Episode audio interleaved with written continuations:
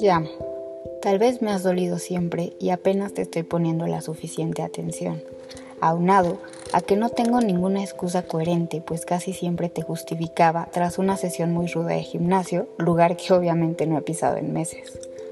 Hace muchos terapeutas atrás acabé entrándole a la onda psicocorporal, que en resumen es la unión del cuerpo con la mente. La corriente se basa en que no solo la mente, sino también el cuerpo guarda mucha de nuestra historia, o sea, los traumas. Yo no lo notaba, pero en esta era pandémica, en los silencios, siento un fuerte dolor, el que mi terapeuta siempre señalaba, pero yo excusaba porque casualmente coincidía que el día anterior había realizado mi rutina de pecho. Lo empecé a notar el día después que me dijeron el hasta luego. No me preocupé, porque deduje que en cuanto superara el hecho, el dolor se iría, pero ya pasaron 11 meses y sigue presente.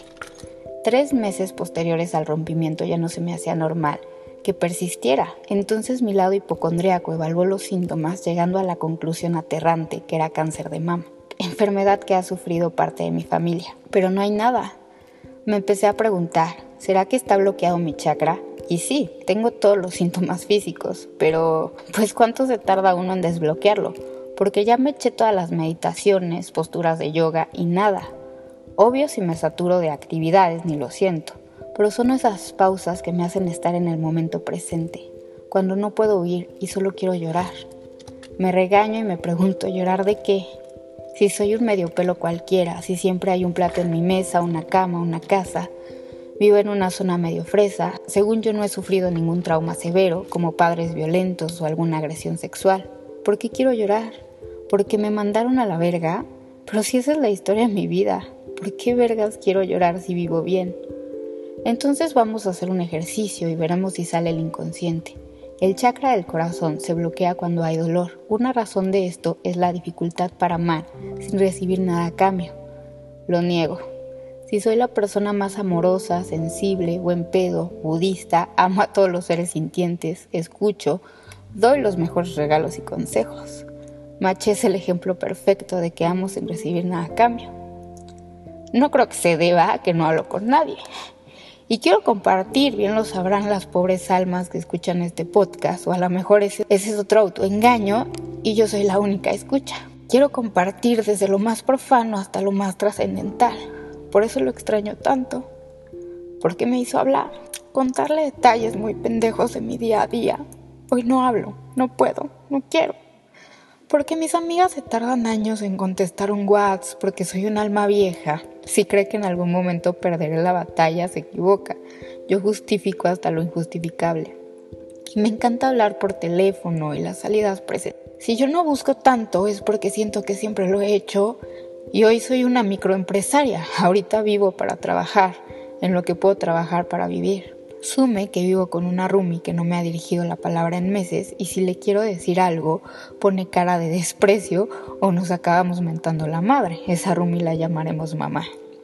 Y he querido contar muchas cosas profanas. Hoy me postulé a la maestría, me cago en la serie de Gambita, lloré con una película árabe, me perdí en Polanco y acabé caminando cuatro horas, pero no hay nadie.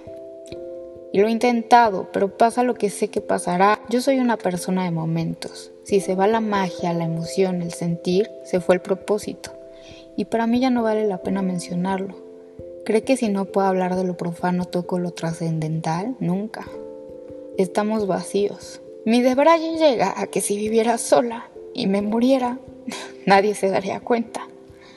Espero que ese sea otro autoengaño, espero sí estar dejando huella en alguien, y salió el inconsciente y la primera razón del bloqueo, amar sin recibir. Porque pienso que no soy importante para nadie o no lo suficiente, citando a Sam Smith, a lover to die for. Yo sí creo que el duelo de mi ausencia final de este universo durará un mes, a lo mucho. Otra causa que puede provocar el bloqueo del cuarto chakra es una ausencia de propósito y significado de la existencia. No es mi caso. Desde pequeña supe que mi propósito en la vida era hacer algo por México.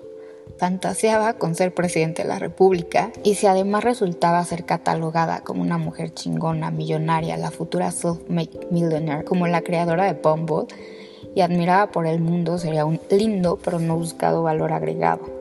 No creo que el bloqueo se deba a que sigo viviendo con mi madre, no tengo dinero para nada, no he pasado del puesto de asistente, estoy más endeudada que Venezuela, el sarcasmo nunca se perderá y cada vez se hace más profundo el hoyo. Mis empresas son un sueño y una pesadilla. Ya tengo 27, no creo ser ni alcanzar a la CEO de Bombo. Maldita aptecitas, de ahí pensé que saldría mi historia de amor. Ni siquiera creo conseguir trabajo este año. Estoy agotando mi ser para lograr en seis meses vivir de mi empresa.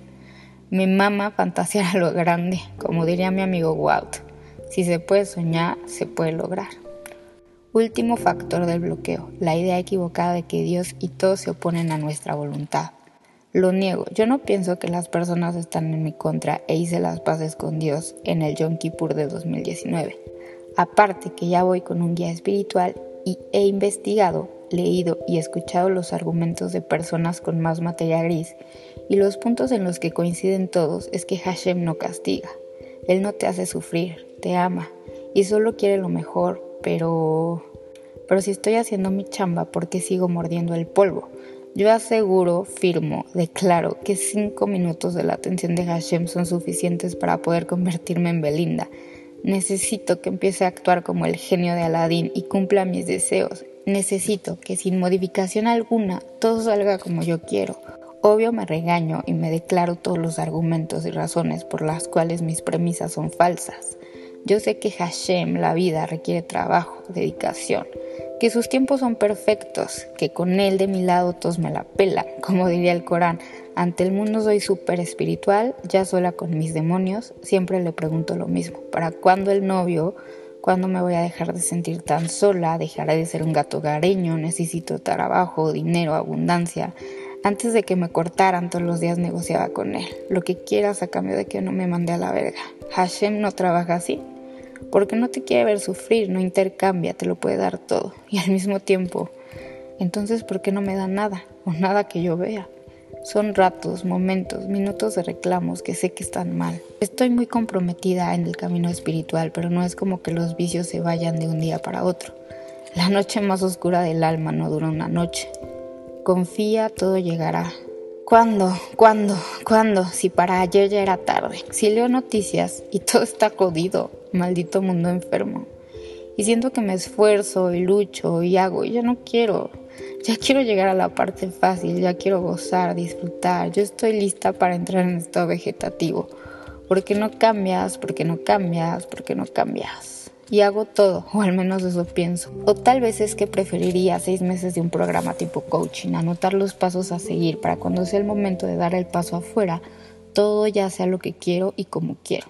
Tristemente las transformaciones estructurales toman tiempo, recurso que siento ya no tengo, y para cuando acabe estaré a dos días del entierro.